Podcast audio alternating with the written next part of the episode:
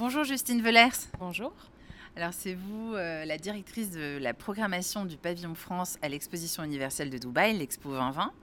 Et donc euh, je souhaiterais que vous nous présentiez un petit peu ce pavillon qu'on vient de visiter euh, ensemble, qui est complètement incroyable, sous bien des aspects, mais je vous donne la parole parce que je pense que c'est vous qui pouvez en parler le mieux. Oui, alors en quelques mots, c'est vrai qu'on a un très beau pavillon. On l'une des plus grandes parcelles du site de l'expo. On est situé sur l'aile de la mobilité, le district mobilité. On a un pavillon qui a été conçu par euh, deux cabinets, Selniki et Grabli et les ateliers du Prado, euh, pour une surface totale de plus de 5000 m2. Euh, on est l'un des plus hauts bah, pavillons du site également. Euh, dès l'extérieur, on a déjà une originalité, c'est qu'on a une très grande esplanade hein, qui est un petit peu euh, euh, vécue comme une place publique, donc volontairement dédiée à, la détente et puis à la découverte de projets artistiques. Donc dès cette esplanade, nous, on, propose des déambulations artistiques dans trois projets. Premier projet de photographie qui est le long de la Concourse Road, hein, qui est un petit peu les Champs-Élysées d'Expo, où on renouvelle toutes les deux semaines des propositions euh, en lien avec nos quinzaines thématiques, puisque notre programmation événementielle est axée sur les objectifs de développement durable. Et donc on a commencé l'expo avec la thématique de la biodiversité. Nous sommes actuellement dans la thématique dédiée à l'espace et on finira par les océans, en passant par des thématiques comme la question des femmes, la question des villes, la question de la paix, la question du climat, etc.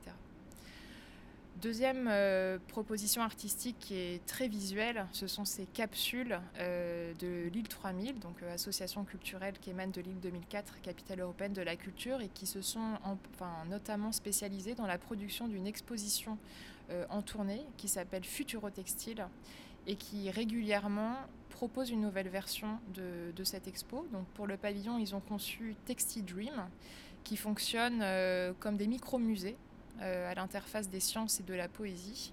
Chacune des capsules a une thématique qui fait également écho à l'une de nos valeurs centrales, euh, comme euh, la mobilité, comme la question des océans, comme la question de la santé, comme la question de la mode. et donc on a à chaque fois des, des morceaux de textiles innovants qui sont appliqués à une partie, une zone industrielle. Euh, l'idée, c'est vraiment de valoriser l'innovation française dans le champ des textiles innovants et de valoriser également des entreprises françaises de toute taille, euh, et notamment celles de la région du Nord. La troisième proposition artistique de cette grande esplanade, c'est une proposition plastique d'un artiste franco-iranien qui s'appelle Sepan Danesh, euh, qui est un jeune homme très talentueux, qui a très bien compris l'esprit du pavillon, qu'on a choisi parce qu'il est obsédé par euh, l'élément qui compose euh, toute lumière, qui est le pixel. Donc lui, il a joué un petit peu là-dessus, sauf que le pixel, il l'a sorti en 3D. Voilà, donc on appelle ça un voxel. Donc vous pouvez découvrir des sculptures et du mobilier urbain composés d'une seule unité, qui est toujours la même, qui est un cube de 25 cm d'arête coloré euh, et il a donné à ces sculptures des positions, euh, des émotions universelles, telles que euh, la déclaration d'amour, telles que la relaxation, telles que l'inspiration, telles que la respiration. Et donc on découvre ce mobilier urbain d'abord euh, de manière plate, puisqu'on est à l'entrée de l'esplanade, et quand on avance et qu'on se rapproche de la porte d'entrée du pavillon, en tournant autour de ces, items, on découvre la 3D, et on découvre également un parcours de QR code qui permet aux plus jeunes notamment d'être envoyés vers des pages très interactives, de manière à reproduire euh, euh, voilà, des jeux, des, des sculptures en papier une fois rentrés chez eux. On entre ensuite dans le pavillon. On est dans un espace intermédiaire qui est notre hall d'entrée, qui est aussi euh, une, introduction générale à la France, hein, donc avec un aspect beaucoup plus patrimonial. Euh, on a travaillé avec une jeune plateforme qui s'appelle The Explorers. Euh, qui a été créée par Olivier Chiabodo il y a deux ans et qui se fixe pour objectif de devenir un Netflix de la biodiversité. Donc il euh, tourne toutes ces images euh, avec des équipes de prod dédiées. Et là, on a en prime time euh, une boucle vidéo d'un peu plus de 15 minutes, tournée en 8K, des 18 régions françaises, donc métropolitaines et outre-mer, qui mettent l'accent sur la diversité historique, paysagère et gastronomique du territoire français. On entre ensuite à proprement parler dans le cœur du pavillon, qui est l'exposition permanente, qui est entièrement dédiée à un concept, qui est le concept du progrès. Euh, le progrès qui est vraiment à la base des expositions universelles, hein, dès la première édition londonienne de 1851, et qui est un concept qui interroge en 2021. Aujourd'hui, on en est où du progrès? Vers quoi l'humanité veut tendre? Comment on pense collectivement l'avenir pour qu'il soit enviable? Euh, et donc pour faire simple et compréhensible du grand public, on a trois espaces et dans chacun des espaces, on propose une définition du progrès aux visiteurs. Dans le premier espace, on va parler du progrès en lien avec la thématique générale, et j'aurais peut-être dû commencer par ça, qui est lumière, lumière. Le pavillon est consacré à la thématique des lumières. Donc on présente dans l'espace 1 euh, le symbole de ce siècle des Lumières, qui est l'encyclopédie de Diderot et d'Alembert, qu'on a eu la chance de faire sortir du territoire français, prêté par les archives nationales. Et donc on présente là sous vitrine les 35 volumes de cette édition qui a été rédigée en gros entre 1750 et 1775, euh, qui est très peu abîmée, euh, ouvert sur certaines planches d'exception et qui font ces planches euh, écho également à, des thématiques phares comme le lien entre l'homme et la nature, comme la question de l'innovation qui était déjà au cœur des préoccupations des Lumières, comme la question de l'éducation et comme la question de la mobilité. Donc on a en, deuxième lecture un panorama vidéo qui nous permet de traverser cette histoire du progrès et en 250 ans on, accompagne euh, l'évolution des connaissances. Le deuxième espace de l'exposition permanente est une définition du progrès en, lien avec la thématique de la mobilité, qui est donc notre aire géographique à Dubaï. Euh, le parti pris, là, il est un petit peu différent. On a donné une carte blanche à plusieurs partenaires, euh, publics ou privés, à commencer par le CNES, euh, qui nous a donc emmenés dans l'espace pour euh, une histoire de la mobilité spatiale. Je rappelle que Thomas, Pesquet est notre, euh, est notre parrain et qui est le premier astronaute français à prendre les commandes de la Station spatiale internationale. On a d'autres propositions en termes d'innovation appliquées à la thématique de la mobilité. On a notamment Engie et Renault qui nous proposent des solutions innovantes en termes de mobilité et des smart cities pour atteindre la neutralité carbone d'ici 2040. On a Accor qui est également présent qui nous parle de nouveau tourisme. Et on a une super entreprise qui s'appelle Flying Whales euh, qui remet au goût du jour le ballon dirigeable, donc euh, un ballon qui va être euh, mis sur le marché en 2024 et qui a comme objectif de desservir des zones pauvres en infrastructure de transport. Donc voilà, on restaure un petit peu une innovation d'une exposition universelle. Euh, troisième espace, donc le progrès en lien avec la thématique de cette expo à Dubaï, connecter les esprits pour construire le futur. Donc nous, on a scénographié cet espace 3 comme une grande galaxie qu'on a appelée la galaxie du monde de demain et on a trois planètes à traverser. La planète science qu'on a confiée au CNRS qui nous parle de l'Antarctique, l'Antarctique étant un laboratoire du monde de demain, étant donné que les chercheurs, en étudiant le passé de la planète, notamment par le carottage mmh. glaciaire, est capable d'en prédire son avenir.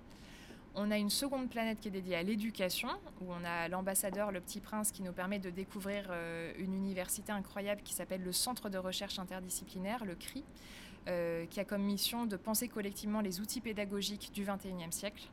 Et la troisième planète dédiée aux arts qu'on porte avec la Fondation Art Explora et qui nous permet de découvrir le projet emblématique de cette fondation qui est de construire le plus grand catamaran de l'histoire, euh, qui s'appellera l'Art Explorer et qui aura un musée numérique embarqué avec des périples bien dessinés et à chaque occasion d'arrêt dans des ports, ils ouvriront les portes de ce musée numérique gratuitement et ils développeront avec les institutions locales un festival culturel. Et puis il y a la partie expo temporaire.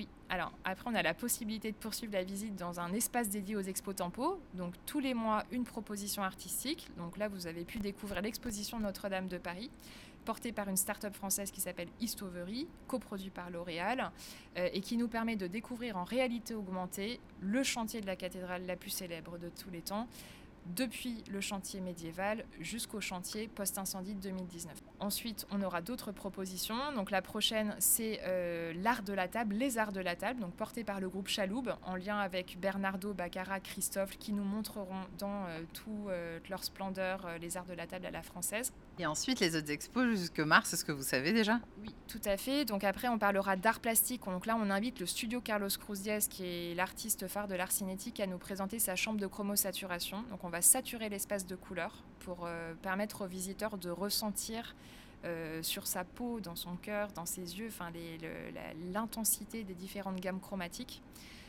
Nous aurons ensuite une exposition dédiée à l'architecture, portée par le Grand Paris Express et Dominique Perrault, donc qui vont nous parler un peu du plus grand projet architectural français euh, depuis des siècles.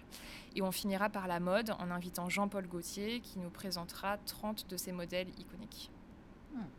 Très bien, ça donne envie en tout cas de revenir et de revenir pour pas rater les expos temporaires non plus. C'est bien pensé. Et alors, qui vient finalement à ce pavillon France? Vous avez observé un petit peu, vous êtes tout le temps là. Qui, sont les, personnes qui visitent ce pavillon? Est-ce qu'il y a beaucoup de Français? Alors, on a pas mal de Français, on a beaucoup aussi de, locaux.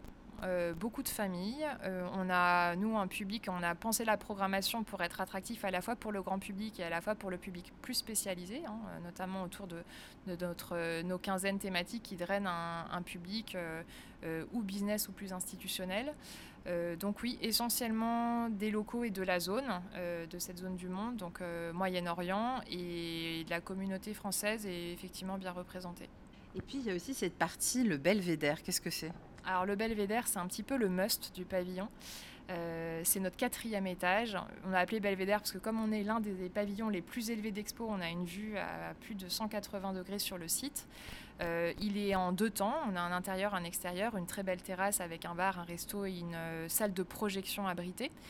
Et on a plusieurs espaces qui ont vocation à accueillir ou des événements business, ou des événements ouverts au grand public, donc autour de nos fameuses quinzaines, du type workshop, du type conférence, des talks, des séances de projection, euh, voilà, des échanges grand public. Au niveau gastronomie, si on veut manger français, est-ce qu'on peut manger français alors ici? Bah Oui, bien sûr, bien sûr, on peut manger français.